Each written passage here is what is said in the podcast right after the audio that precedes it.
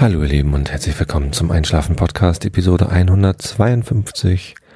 Ich bin Tobi und ich lese euch heute Nils Holgersson vor, aber vorher müsst ihr wie immer mein Gebrabbel zu Themen ertragen, die mich so bewegen und euch hoffentlich nicht so sehr, denn wenn ihr euch Themen ins Ohr brabbeln lasst, die euch nicht so richtig interessieren ähm, und euch nicht so richtig, ja, vom Schlafen abhalten, weil ihr unbedingt wissen wollt, wie es weitergeht, euch aber auch von euren eigenen Gedanken ablenken, die euch möglicherweise auch vom Schlafen abhalten, dann habe ich genau den richtigen Weg gefunden, um euch äh, den Schlaf zu ermöglichen, denn dann seid ihr abgelenkt von Dingen, die euch beschäftigen und aber auch gelangweilt von dem Kram, den ich euch erzähle. Und dann könnt ihr einschlafen. wenn das nicht reicht, müsst ihr warten, bis Nils Holgersson kommt. Also, ich habe ja gestern Fußball geguckt. Natürlich. Habe ich ja am Sonntag schon erwähnt.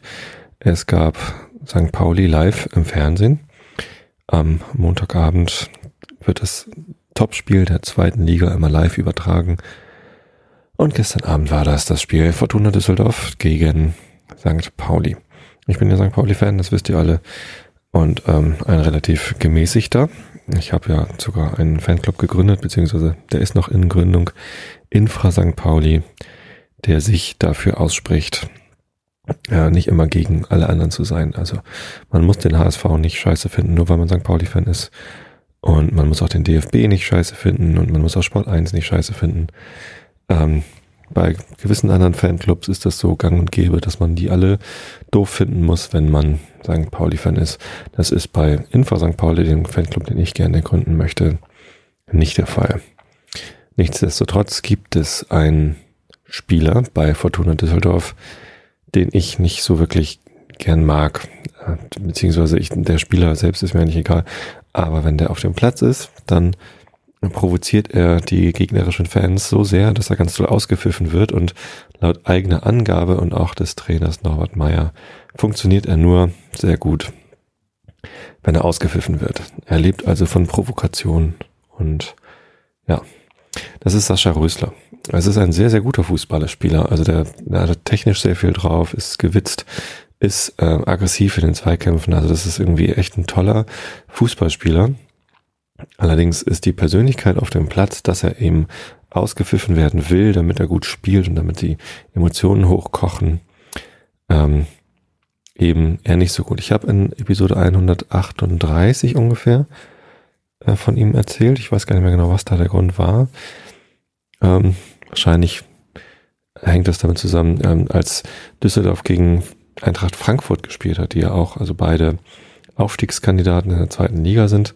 Da hat Armin Fee, der Trainer von Eintracht Frankfurt, ziemlich über den Rösler hergelästert und gesagt, der fällt ja sowieso immer nur hin und will elf Meter haben und ähm, ja, hat halt irgendwie schon im Vorfeld der Partie Eintracht Frankfurt gegen Fortuna Düsseldorf schlecht über den Sascha Rüßler gesprochen, so ähnlich wie ich das halt auch mache, dass er halt ja sehr gerne provoziert und ähm, auch ähm, ja markiert, also sich hinschmeißt und so tut, als wäre er gefault worden, um einen Freistoß oder gar einen Elfmeter zu bekommen.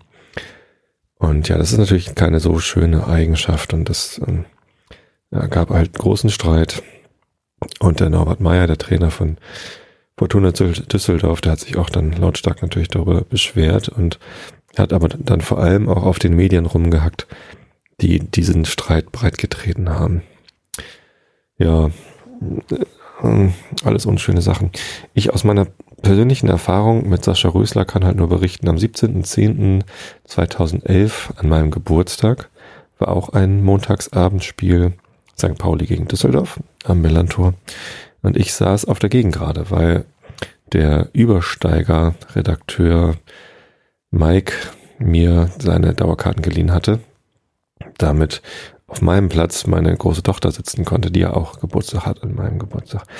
Und ja, ich saß also auf der Gegengrade in mir unbekannten Terrain. Ich habe da noch nie gesessen. Zwei Plätze hinter mir saß der Trommler von den Ärzten, Bela B. Nee, doch, ja, Bela B. Ist das so? Ja, genau. Äh, der saß da. Ich habe ihn zuerst gar nicht erkannt. Mein Kumpel Christian, mit dem ich im Stadion war, der musste mich da erstmal drauf aufmerksam machen. Aber wie auch immer, ich saß halt an der Stelle, wo ich die anderen Fans um mich herum nicht so gut kenne, wie an, an den Stellen, wo ich sonst so sitze. Und ja, das Spiel an jenem 17.10. war schon sehr emotionsgeladen. St. Pauli ist in Führung gegangen, aber es war ein sehr hakeliges Spiel und dann kam halt der Ausgleich und am Ende hat St. Pauli 3 zu 1 verloren. Es war sehr deprimierend. Und Fortuna Düsseldorf, nicht nur Sascha Rösler, sondern auch die anderen Spieler, der Beister, der zum dem HSV eigentlich gehört und nur verliehen ist an Düsseldorf und auch andere, die haben sich so oft hingeworfen und irgendwie den sterbenden Schwan markiert, um Freistöße zu bekommen. Und der Schiri war auch noch so, ja, komisch drauf, dass er das alles hat durchgehen lassen und tatsächlich dann immer Freistöße gegeben hat und so. Ähm, hat das halt nicht so richtig geblickt, ähm, dass die Fortunen da also wirklich mehr so Schauspiel gemacht haben als ernsthaften Fußball gespielt. Und die St. Paulianer waren auch noch so doof, haben, also die, unsere eigene Mannschaft hat da auch nicht gut darauf reagiert und hat halt weiter irgendwie aggressiv Zweikämpfe gemacht. Natürlich schmeißen die sich dann hin und natürlich kriegen sie dann Freistöße und so weiter und so fort. Ähm, es war also ein sehr frustrierendes Spiel. Letztendlich war es dann so, dass noch in der, ich weiß nicht, war es noch in der ersten Halbzeit oder schon in der zweiten Halbzeit zumindest, als das Spiel noch nicht entschieden war, auf der Kippe stand. Da ist der Rösler ähm, ich weiß nicht, ob er wirklich gefault worden ist. Also wenn, dann ganz leichtes Foul. Ich äh, hab, war nicht weit von mir entfernt. Eigentlich hätte ich es gut sehen müssen, wenn es ein dolles Foul gewesen wäre. Aber wenn überhaupt ein Kontakt da war, dann war ein ganz geringer Kontakt. Und der wälzt sich auf dem Fußboden, als wäre mindestens mal das Bein ab. Also richtig so, ah, ah, ah. Und ich denke dann immer an Handball. Wenn, wenn Leute Handball spielen, die spielen auch mit, was weiß ich, angebrochener Rippe weiter und sonst wie was. Und da Handballspieler sind echt hart im Nehmen. Das sind richtig harte Jungs. Die lassen sich nur auswechseln, wenn irgendwas gebrochen ist. Also wenn, wenn das Bein gebrochen ist oder wenn, keine Ahnung, Bänderriss oder sonst wie was. Ähm, ansonsten beißen die Zähne zusammen und spielen weiter. Da gibt es nicht dieses Rumgejammer, was es bei Fußballern immer gibt. Ja, zumindest liegt Rösler auf dem Platz und jammert rum. Und ähm, der Schiri sagt, komm, steh auf, da war nix. Nein, aber er steht nicht auf, er jammert und jammert. Und dann kommen halt irgendwie die Sanitäter auf den Platz, da die, ähm, die ja, nee, nicht, nicht Sanitäter, sondern jeder Verein bringt ja immer so, wie heißen die denn? Leute mit, die sich dann um die erste Hilfe kümmern. Die kommen an und behandeln ihn und Rösler kann immer noch nicht aufstehen und wird dann letztendlich irgendwie vom Platz runtergetragen oder vom Platz geleitet, sodass dann das Spiel weitergehen kann ohne ihn. Und sobald also das Spiel wieder angepfiffen ist und er also vom Platz runter ist, muss er dann ja immer kurz warten, bis er wieder auf den Platz kann und dann auf einmal war er wieder topfit, springt aufs Feld und äh, bereitet irgendwie 30 Sekunden später ein Tor vor und wird natürlich tierisch ausgepfiffen, sobald er da wieder rumhüpft, weil er offensichtlich nur markiert hat. Also er war nicht verletzt und es war äh, es kann auch nicht so wirklich schlimm gewesen sein. Oder es handelt sich vielleicht auch um eine Spontanheilung, man weiß es nicht so genau. Zumindest wird Rösler dafür natürlich ausgepfiffen, sogar sehr laut von, von den St. Pauli-Fans. Und was der Rösler dann tut, ist, er geht zu den St. Pauli-Fans hin und feuert sie an und stachelt sie an. Ja, bitte, pfeift mich weiter aus. Ich kann euch auch nicht ausstehen und, und, und reckt die Faust und mit weit ausgebreiteten Armen fuchtelt er rum, um uns anzustacheln. So stand er vor mir. Und ähm, man hat so gemerkt, so er steht da drauf, er will das unbedingt haben und läuft dann zu Höchstform auf. Und in den Interviews hinterher hat er es auch gesagt, dass ihn das irgendwie anstachelt. Und Norbert Meyer hat das bestätigt, also sein Trainer. Deshalb mag ich den nicht. Ich, ähm, und ihr könnt es in Episode 138 nachhören. Ich halte ihn dafür ähm, ein bisschen krank, also in irgendeiner Art und Weise bemitleidenswert, wenn jemand nur dann richtig guten Fußball spielen kann, wenn er ausgepfiffen wird. Das ist ein bisschen masochistisch. So. So viel zu der Vorrede. Jetzt gestern dieses Spiel, äh, es ist 0 zu 0 ausgegangen übrigens, um euch diese Spannung mal zu nehmen.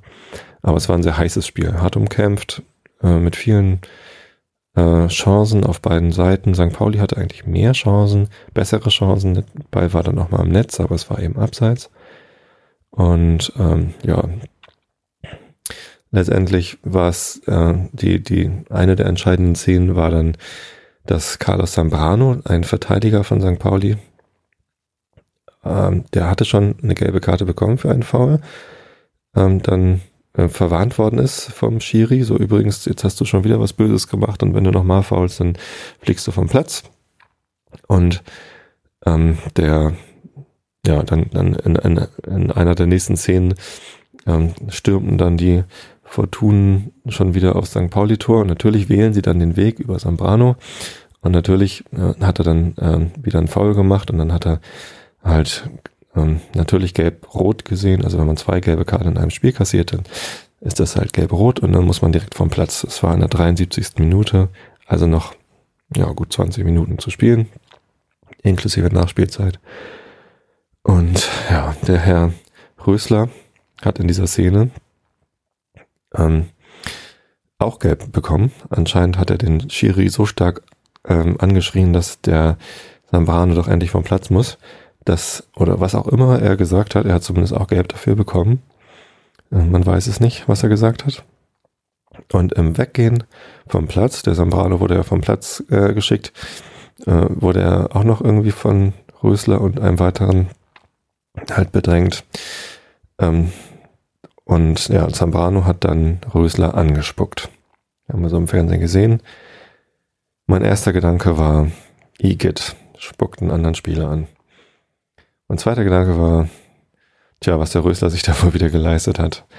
Ähm, mein dritter Gedanke war, ach Gott, jetzt zerreißen sie es wieder. Denn die Medien, also wenn, wenn, wenn Sport 1 sowas vor die Füße geworfen bekommt, dann reiten sie da stundenlang drauf rum. Und so war es dann auch. Die Szene wurde dutzendfach wiederholt.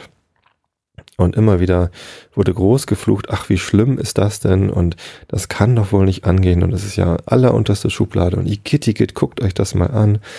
Und ähm, tatsächlich dann nach dem Spiel in den Interviews mit den Trainern wurde natürlich auch darauf angesprochen, was die denn davon halten. Äh, und der St. Pauli-Trainer André Schubert hat gesagt, ja, das geht natürlich nicht. Ähm, hat das dann auch gleich verurteilt. Und als dann Norbert Meyer darauf angesprochen worden ist, hat der ziemlich cool reagiert und gesagt, ja, ihr wollt jetzt natürlich gerne wieder irgendwie einen Skandal haben, ihr Medien kriegt ihr aber nicht. Ähm, das ist nun mal so auf dem Platz, da geht's heiß her und da passiert sowas nun mal. Ähm, steckt euren Kopf doch einfach in andere Angelegenheiten und hat quasi den, den Reporter angegriffen, dass der da jetzt schon wieder einen Skandal draus machen will. Das fand ich super sympathisch von dem Norbert Meyer, so kannte ich ihn noch gar nicht. Also bisher war der mir noch nie so sympathisch wie gestern Abend. Ähm, letztendlich nüchtern betrachtet ist es natürlich so. Also Anspucken anderer Menschen ist allerunterste Schublade und ähm, sollte man nicht tun. Ich habe zwei Kinder. Ähm, Kinder spucken einander auch ab und zu an, weil sie wissen, dann wird hart reagiert. Ähm, natürlich weise ich meine Kinder zurecht, wenn sie jemanden anspucken, also andere Kinder anspucken oder so, äh, dass sie das nicht tun sollen, dass es eklig ist und äh, wenn sie das machen, kriegen sie eine rote Karte und dürfen nicht mehr mitspielen. So ist das nun mal. Natürlich hat Zambrano dafür auch eine Bestrafung verdient für dieses Spucken. Äh, es ist eklig und das sollte man nicht tun. Nun, das gesagt, ähm, habe ich natürlich trotzdem gestern Abend auf Twitter dann Sprüche gebracht wie, ähm, naja, bei Rösler kann ich es verstehen oder so ähnliches. Ähm, und daraufhin, äh, also nicht nur daraufhin, sondern ähm, die Twitter-Welt der St. Pauli-Twitterer ist quasi gespalten in Leute, die das absolut menschenverachtend finden, äh, wenn ein Fußballspieler einen anderen anspuckt. Und andere, die sagen, ja komm, hier mal Kirche im Dorf lassen. Ähm, es ist ja, äh, also ist ja keine Ohrfeige gewesen oder es ist ja nicht, keine Ahnung was gewesen. Also natürlich ähm, ist das nicht gut, wenn jemand einen anderen anspuckt. Aber es ist jetzt auch kein, kein Verbrechen an der Menschheit. Und es ist jetzt auch nicht so, dass irgendwie Zambrano ein, ein Typ übelster Sorte wäre, den man nie wieder auf den Platz stellen kann. Also wenn ich das zum Beispiel im Vergleich mit der Aktion, die Paulo Guerrero gebracht hat, dass er in einem Fan beim Rausgehen aus dem Stadion eine Flasche an den Kopf geworfen hat oder dass er den Torwart von Stuttgart war das, glaube ich, ähm, völlig unnötigerweise von hinten mit ausgestreckten Beinen in die Wade gesprungen ist. Ähm, es gibt deutlich schlimmere Sachen, ähm, die man, die man bringen kann, als jemanden anzuspucken. Natürlich sollte man das nicht tun, das ist ganz klar. Aber jetzt irgendwie sich darüber so zu empören und zu sagen, dass es ja wohl das Schlimmste ist und dass man das nicht relativieren dürfte und so weiter und so fort und sich da als Gutmensch aufzuspielen und das aufs Schärfste zu verurteilen, finde ich unangemessen. Ich finde, da kann man auch drüber scherzen, was da passiert ist. Äh, darüber nicht scherzen zu dürfen, wäre äh, so ähnlich, also keine Ahnung. Ich meine, man scherzt heutzutage sogar schon über Adolf Hitler. Und Walter Mörs hat äh, einen Song gemacht, Adolf, du alte Nazi-Sau. Das ist natürlich irgendwie äh, Verharmlosung. Und äh, es gibt etliche äh, Witze ähm, über, über Adolf Hitler. Und ja, was Adolf Hitler getan hat, ist vielleicht dann doch um etliche Größenordnungen schlimmer, als jemanden anzuspucken. Ich meine, der hat, der ist verantwortlich für die Ermordung äh, Hunderttausender, nee, Millionen von, von Menschen. Und ähm, sogar darüber ähm, kann man Witze machen, ohne als, als menschenverachtenden Relativierer ähm, dargestellt zu werden. Natürlich ist es immer heikel, sowas zu tun. Aber wenn man jetzt Witze macht über einen Zambrano und über ähm, Lamas. Ich habe ähm, gestern Abend noch äh, Witze gemacht darüber, dass ähm, Sascha Rösler jetzt ja der neue Rudi Völler ist und Zambrano wahrscheinlich Trainer von Barcel FC Barcelona und äh, Barcelona und ähm, der holländischen, niederländischen Nationalmannschaft wird. Und auch das ist irgendwie nicht besonders gut angekommen. Das war natürlich ein Vergleich, äh, der Frank Rijkaard, der früher für Holland gespielt hat, der hat mal in einem Länderspiel Niederlande gegen Deutschland den Rudi Völler angespuckt. Äh, ich habe die Szene tatsächlich sogar noch ähm, im Kopf. Die habe ich auch damals live gesehen. Ich kann mich noch an den Trikots erinnern. Es muss irgendwie in den 80er Jahren gewesen sein. Ich weiß es nicht mehr. 83 vielleicht oder so. Ich weiß nicht mehr genau, was das für ein Spiel war. Ähm, auch ein großer Aufreger, aber letztendlich äh, Rudi Völler ist ähm, Nationaltrainer von Deutschland geworden, beziehungsweise Teamchef und ist jetzt Sportchef bei Leverkusen, ist eine der angesehensten Persönlichkeiten im deutschen Fußball. Und Frank Rijkaard auch. Also der ist ähm, hinterher Trainer geworden, hat die Niederlande trainiert, hat fünf Jahre lang äh, FC Barcelona, den jetzt erfolgreichsten äh, Fußballclub der Welt, trainiert. Und ja, also ähm, es ist halt eine Anekdote, die, an die man sich erinnert. Frank Rijkaard, der Rudi Völler anspuckt. Ich glaube, den Weltraum wird diese Szene, Carlos Zambrana spuckt, äh, Zambrano spuckt äh, Sascha Rösler an, das wird sie nie bekommen. So, natürlich gibt's Leute, die mögen Sascha Rösler, die finden ihn toll, und es gibt andere Leute wie mich, äh, die finden das nicht so toll, wie er sich immer auf dem Platz aufführt. Natürlich finde ich nicht, dass er dafür angespuckt gehört, das ist klar. Äh, aber wenn er dafür angespuckt wird, dann muss ich sagen, ja, gehört sich nicht. Aber irgendwie ein, Grinsen kann ich mir dann auch nicht verkneifen. So ist es nun mal. Bin ich deswegen jetzt ein böser Mensch? Ja, vielleicht. Ich sollte das nicht tun. Äh, ich sollte das natürlich auch verurteilen, was Zambrano gemacht hat. Und wenn meine Kinder ähm, die Szene sehen, würde ich natürlich auch sagen, Kinder, sowas tut man nicht. Äh, das ist nicht angemessen, egal bei wem eigentlich. Das tut man nicht. Ähm, trotzdem gibt es da Emotionen in mir, die sagen, ach, Sascha Rösler, für alles, was du da auf dem Platz tust, gehört dir eigentlich mal richtig am Ohr gezogen. Das ist ja auch eine erniedrigende ähm, Geste, auch wenn es nicht wirklich weh tut. Man zieht anderen Leuten nicht am Ohr. So, wenn, wenn Zambrano das gemacht hätte, ich weiß nicht, wie die Reaktionen darauf gewesen wären. Ich weiß es nicht. Aber ich kann einfach diese Aufregung über diese Szene und auch die Aufregung über die, äh, die Reaktion darauf und über die Witze, die da gemacht werden, die kann ich einfach nicht verstehen. Also das, das will mir nicht in den Kopf rein, dass da jetzt Leute auf Twitter sich echauffieren als, oh Gott, oh Gott, oh Gott, wie könnt ihr nur den armen Sascha Rösler jetzt bashen? Bashing von Sascha Rösler, Bashing war da jetzt die Rede und das, das ist doch so ein toller Fußballer und das ist ja auch ein Mensch und den darf man doch jetzt nicht bla bla bla. Ach Gott, ach Gott, ach Gott. Es geht doch jetzt nicht darum, dass wir Sascha Rösler verteufeln. Das ist auch nur ein Mensch. eigentlich, ehrlich gesagt, mir tut er leid. Ich fände viel toller, wenn er seine fußballerischen Qualitäten an Tage legen könnte, ohne ständig so ein Trara zu machen auf dem Platz. Ja, und dann würde ich ihn auch toll finden. Dann würde ich sogar super finden, wenn er für St. Pauli spielt. Also wie er sich aufführt auf dem Platz, ähm, äh, ja, möchte ich das halt nicht, aber deswegen ist er auch kein Unmensch. Wahrscheinlich wäre es mal ganz interessant, mich mit dem zu unterhalten und ihn zu fragen, was da so in ihm vorgeht, wenn er auf den Platz geht und warum er gerne ausgepfiffen wird oder ob das eigentlich wirklich so ist. Vielleicht äh, war das ja auch ein Missverständnis in jedem Interview. Keine Ahnung. Also zumindest. Ja, das ist eine Sache, die hat mich gestern doch sehr bewegt und interessiert, wie die Reaktion auf diese Spuckattacke, diese unsägliche, menschenverachtende Spuckattacke von Carlos Zambrano war. Die ich nicht so unsäglich finde, sondern einfach nur albern. Eklig, ja, auf jeden Fall eklig. Das war auch mein erster Gedanke. Ähm, aber um Himmels Willen, sowas darf man doch nicht einfach jetzt zum äh, urteilfällenden Thema machen. Also darüber jetzt die Menschen zu verurteilen, dass sie darüber lachen oder dass sie irgendwie Sascha Rösler noch irgendwie einen Tritt in den Hintern hinterher wünschen. Da muss man einfach mal, ja, die Kirche im Dorf, die Spucke im Mund und die Einschlafen-Podcast-Hörer im Bett lassen. So, warum nehme ich überhaupt heute schon Podcast auf? Es ist Dienstag, ähm, aber morgen Mittwoch haben wir Bandprobe.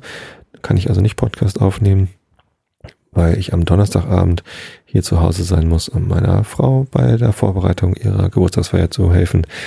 Die wird nämlich am Donnerstag 40 Jahre alt und da muss natürlich groß gefeiert werden.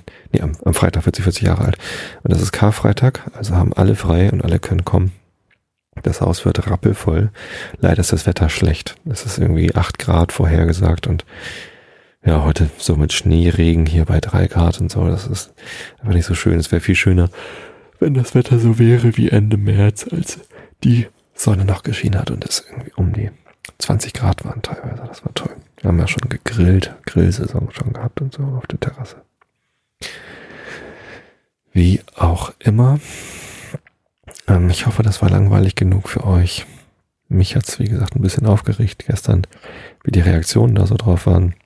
Ich weiß auch gar nicht mehr, wie ich darauf reagieren soll, ob ich noch was dazu sagen soll. Ich glaube, mit diesem Podcast schließe ich das Thema für mich ab und werde einfach keinen Kommentar mehr dazu machen. Lächeln und winken sollte die Devise sein. Aber ich werde auch nicht mehr jetzt ähm, die Gutmenschen, die ähm, sich echauffieren über den bösen Zambrano oder die bösen Leute, die diese Spuckattacke relativieren, die werde ich nicht mehr anstacheln. Ich werde einfach gar nichts mehr zu sagen. Nach diesem Podcast. Hoffe ich, dass ich das hinkriege.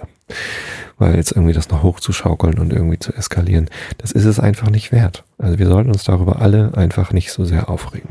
Carlos Zambrano hat sich übrigens heute schon entschuldigt. Das ist auch das Mindeste, was er tun kann. Wird allerdings die Strafe, die über ihn verhängt werden wird, äh, nicht weiter ähm, mindern. Der DFB ist ja immer ganz groß da drin, St. Pauli und unsere Spieler besonders hart zu bestrafen. Ähm, jetzt gibt's gerade eine 50.000 Euro Strafe, weil ein Fan ähm, versehens eine Kassenrolle äh, aufs Spielfeld geworfen hat, die sich nicht abgerollt hat. Eigentlich sollte sie sich abrollen und einfach nur so als Luftschlange zum Boden gehen. Diese hat sich nicht abgerollt, hat dann den Spieler Pilmen Schwegler von Eintracht Frankfurt auf dem Spielfeld getroffen. Der hat sich kurz erschrocken und dann aber gleich darauf gesagt, oh, war nicht schlimm, äh, hat halt nur kurz irritiert und kann, konnte weiterspielen. Der Kassenrollenwerfer hat sich äh, bei Pirmin Schwegler persönlich entschuldigt, hat sich gestellt, er wurde nicht gefasst, sondern er hat sich gestellt, er ist von sich aus zum Verein gegangen und er war sogar bei der Verhandlung beim DFB dabei und hat sich entschuldigt, hat die ganze Sache nochmal erklärt, wie das passiert ist. Daraufhin wollte der DFB die Strafe verhängen, dass ähm, es einen Teilausschluss gibt, was irgendwie 63.000 Euro äh, Umsatzeinbußen und ein halbleeres Stadion verursacht hätte beim FC St. Pauli. Das wurde jetzt nach einer Intervention des Vereins äh, noch abgemildert auf keinen Teilausschluss, nur 50.000 Euro Strafe, aber ich halte das für völlig übertrieben, diese Strafe. Ähm, wenn man sich da andere Strafen anguckt, was andere Vereine für Strafen aufgebrummt bekommen, das ist so völlig, ja, ich ich weiß nicht, unangemessen, äh, wie einige Vereine oder einzelne Aktionen bestraft werden vom DFB und andere gar nicht.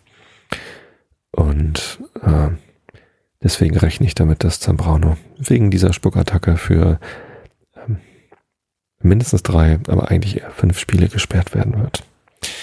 Was schade ist. Jetzt hat er sich ja auch entschuldigt, genau wie der Kassenrollenwerfer. Okay. Tja, so viel zu dem Thema. Ähm, jetzt lese ich euch den Zeugersand vor und dann entlasse ich euch in die Woche und das schon am Dienstag. Tut mir leid, aber es sind ja immerhin trotzdem zwei Episoden diese Woche und ich hoffe, ihr habt genug Einschlafmaterial, bis ich dann am Montagabend oder am Dienstagabend die nächste Episode aufnehmen kann. Mal gucken, wie ich über Ostern dazu komme. Also Augen zu und zugehört. Der zweite Teil vom 21. Kapitel von Nils Holgersson heißt Kar. Ungefähr zwölf Jahre bevor Nils Holgersen seine Reise mit den Wildgänsen angetreten hatte, geschah es, dass ein Grubenbesitzer im Kolmord gegen einen seiner Jagdhunde los sein wollte. Ja, nicht, gern, nicht gegen, sondern gern. Konzentration, lieber Tobi. Er schickte zu seinem Holzwärter, erzählte ihm, dass es unmöglich sei, den Hund zu behalten, weil man es ihm nicht abgewöhnen könne, die Schafe und Hühner zu jagen, deren er ansichtig wurde. Er bat den Holzwärter, den Hund mit in den Wald zu nehmen und ihn zu erschießen. Der Holzwärter band dem Hund einen Strick um den Hals, um ihn in den Wald hinaus an eine Stelle zu bringen, wo die alten Hunde vom Herrenhof erschossen und eingegraben zu werden pflegten. Er war ein gutmütiger Mann, aber trotzdem war er sehr froh darüber, dass er den Hund totschießen sollte, denn er wusste sehr wohl, dass er nicht nur Schafe und Hühner jagte. Gar oft war er im Walde und ergatterte einen Hasen oder ein junges Birk, ein junge Birkhahn. Der Hund war klein und schwarz, gelb an der Brust und mit gelben Vorderpfoten. Er hieß K. und war so klug, dass er alles verstehen konnte, was die Menschen sagten. Als der Holzwärter mit ihm abzog, wusste er sehr wohl, was seiner harrte. Aber niemand sollte ihm das ansehen. Er ließ den Kopf nicht hängen und steckte auch den Schwanz nicht zwischen die Beine, sondern sah so vergnügt aus wie immer. Wir werden gleich erfahren, warum sich der Hund so in Acht nahm, zu zeigen, dass er bange war. Zu allen Seiten rings um das alte Bergwerk erstreckte sich nämlich ein großer, mächtiger Wald. Und dieser Wald war unter Tieren und Menschen bekannt, weil die Besitzer seit einer Reihe von Jahren so besorgt um ihn gewesen waren, dass sie nicht einmal Bäume zu Brennholz hatten fällen lassen. Sie hatten es auch nicht übers Herz bringen können, ihn auszuholzen oder zu kappen, sondern hatten den Wald wachsen lassen, wie er wollte. Es war aber ganz selbstverständlich, dass ein Wald, der so geschont wurde, eine beliebte Zufluchtsstätte für die Tiere werden musste. Und die waren denn auch in großen Mengen dort vorhanden. Unter sich nannten sie ihn den Hegewald, und sie betrachteten ihn als den besten Aufenthaltsort, den sie im ganzen Lande hatten. Während der Hund durch den Wald gezogen wurde, dachte er daran, dass er ein Schrecken für all die kleinen Tiere gewesen war, die dort wohnten. Es würde sicher Freude ringsumher im Dickicht herrschen, wenn sie wüssten, was deiner hart, K., dachte er. Aber er wackelte mit dem Schwanz und stimmte ein fröhliches Gebell an, damit niemand sagen sollte, dass er ängstlich oder mutlos sei. Welch ein Vergnügen ist denn auch noch am Leben, wenn ich nicht hin und wieder einmal jagen kann, sagte er. Bereue, wer Lust dazu hat, ich spüre keine Lust. Aber im selben Augenblick, als der Hund das zu sich sagte, ging eine merkwürdige Veränderung mit ihm vor. Er reckte den Kopf und Hals in die Höhe, als habe er Lust zum Heulen. Er lief nicht mehr neben dem Holzwärter her, sondern hielt sich hinter ihm. Offenbar war ihm etwas Unangenehmes eingefallen. Es war zu Anfang des Sommers. Die Elchkühe hatten kürzlich ihre Jungen zur Welt gebracht und am vorhergehenden Abend hatte der Hund das Glück gehabt, ein kleines Elchkalb, das kaum mehr als fünf Tage alt war, von seiner Mutter zu trennen und es im Moor, in ein Moor hineinzutreiben. Dort hatte er das Kalb zwischen den Grashügeln hin und her gejagt, eigentlich nicht um es zu fangen, sondern nur um sich an seine Angst zu weiden. Die Elchkuh wusste, dass das Moor jetzt so bald nach der Schneeschmelze grundlos war und ein so großes Tier wie sie nicht tragen konnte. Deswegen blieb sie am Ufer stehen, solange sie es aushalten konnte. Als K. das Kalb aber weiter und weiter hinausjagte, ging die Elchkuh plötzlich auf das Moor hinaus, jagte den Hund weg, nahm das Kalb mit und machte sich wieder auf den Weg an das Land. Sie hatte fast das Ufer erreicht, als ein Grasbüschel, auf den sie den Fuß gesetzt hatte, plötzlich in dem Schlamm versank und sie mit in die Tiefe hinabriss. Sie strengte sich an, wieder in die Höhe zu kommen, konnte aber nicht Fuß fassen und sank tiefer und tiefer hinab. Karl stand da und sah zu und wagte kaum zu atmen. Als es ihm aber klar wurde, dass die Elchkuh sich nicht retten vermochte, lief er davon, so schnell seine Füße ihn tragen konnten. Er dachte an alle die Prügel, die er bekommen würde, sobald es herauskam, dass er eine Elchkuh ins Moor hinausgelockt hatte, und er wurde so bange, dass er nicht stillzustehen wagte, ehe er zu Hause angelangt war. Hieran musste der Hund plötzlich denken, und dies quälte ihn aus ganz, äh, auf ganz andere Weise als alle die übrigen tollen Streiche, die er ausgeführt hatte. Das kam vielleicht daher, weil es gar nicht seine Absicht gewesen war, die Elchkuh oder das Kalb zu töten. Er war ganz unversehens dazu gekommen. Aber vielleicht sind sie noch am Leben, dachte der Hund plötzlich. Sie waren ja noch nicht tot, als ich fortlief. Am Ende haben sie sich gerettet. Eine unwiderstehliche Lust wandelte ihn an, etwas hierüber zu erfahren, solange es noch für ihn Zeit war. Er merkte, dass der Waldhüter den Strick nicht besonders festhielt, machte einen raschen Sprung zur Seite und kam wirklich los. Darauf rannte er davon durch den Wald und hinab nach dem Moor, und zwar in einer solchen Fahrt, dass der Zugwärter keine Zeit hatte, die Flinte an die Wange zu legen, ehe er weg war. Der Holzwärter blieb, äh, dem Holzwärter blieb nichts weiter übrig, als hinterherzulaufen, und als er an das Moor kam, sah er den Hund auf einem Grasbüschel, einige Ellen vom Ufer entfernt stehen und aus Leibeskräften heulen. Der Holzwärter hielt es für seine Pflicht, nachzusehen, was das wohl bedeuten könne. Er stellte die Flinte hin und kroch auf allen Vieren auf das Moor hinaus. Er war noch nicht so weit gekrochen, als er eine Elchkuh sah, die im Moor lag und tot war. Dicht neben der Kuh lag ein kleines Kalb. Das war noch am Leben, aber er war aber so ermattet, dass es sich nicht zu rühren vermochte. K. stand neben dem Kalbe. Bald beugte er sich hinab und leckte es. Bald stieß er ein lautes Geheul aus, um Hilfe herbeizurufen. Der Holzwärter hob das Kalb auf und machte sich daran, es an Land zu schleppen. Als es dem Hund klar wurde, dass das Kalb gerettet würde, geriet er ganz außer sich vor Freude. Er sprang rund um den Holzwärter herum, leckte ihm die Hände und bellte vor Entzücken. Der Holzwärter trug das Kalb nach Hause und setzte es in einen Strand, in einen Stand am Stall. Dann musste er Hilfe herbeiholen, um die tote Elchkuh aus dem Moor zu ziehen, und erst als das alles besorgt war, fiel ihm ein, dass er ja K. erschießen wollte. Er rief den Hund, der ihm die ganze Zeit gefolgt war, und ging wieder mit ihm in den Wald.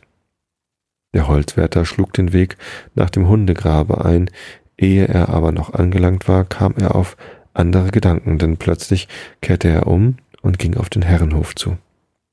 K. war ihm ganz still gefolgt, aber als aber der Holzwärter umkehrte und nach seinem alten Heim ging, wurde er unruhig. Sicher hatte der Holzwärter ausfindig gemacht, dass er die Elchkuh umgebracht hatte, und nun sollte er nach dem Herrenhof, um seine Strafe in Empfang zu nehmen, ehe er starb. Aber Prügel zu kriegen, war das Schlimmste, was K. sich denken konnte, und bei dieser Aussicht vermochte er den Mut nicht aufrecht zu halten. Er ließ den Kopf hängen, und als er auf den Hof kam, sah er nicht auf, sondern tat so, als kenne er niemand. Der Gutsbesitzer stand auf der Treppe, als der Holzwärter daherkam. Was in alles, was in aller Welt ist das für ein Hund, mit dem Sie daherkommen, Holzwärter, sagte er. Es ist doch wohl nicht K., der muss doch längst erschossen sein. Da erzählte der Holzwärter von den Elchen, und K. machte sich so klein, wie er nur konnte, und kroch hinter den Beinen des Holzwärters zusammen, als wolle er sich verstecken. Aber der Holzwärter erzählte die Geschichte nicht so, wie K. es erwartet hatte. Er konnte nicht genug Worte des Lobes für K. finden. Er sagte, der Hund habe offenbar gewusst, dass die Elche in Not seien und habe sie retten wollen. Der Herr muss ja tun, was der Herr will. Ich kann den Hund aber nicht totschießen, schloss der Holzwärter seinen Bericht. Der Hund erhob sich und spitzte die Ohren. Er wollte kaum glauben, dass er recht gehört hatte. Obwohl er ungern verraten wollte, wie bange er gewesen war, konnte er sich nicht enthalten, ein klein wenig zu bellen. War es wirklich möglich, dass er am Leben bleiben durfte, nur weil er um die Elche besorgt gewesen war? Der Gutsbesitzer fand auch, dass Karl sich gut benommen hatte. Da er ihn aber unter keinen Umständen wiederhaben wollte, wusste er nicht, was er sagen sollte. Ja, wenn Sie sich seiner annehmen wollen, Holzwärter, und dafür einstehen wollen, dass er sich besser schickt als bisher, so mag er leben, sagte er endlich.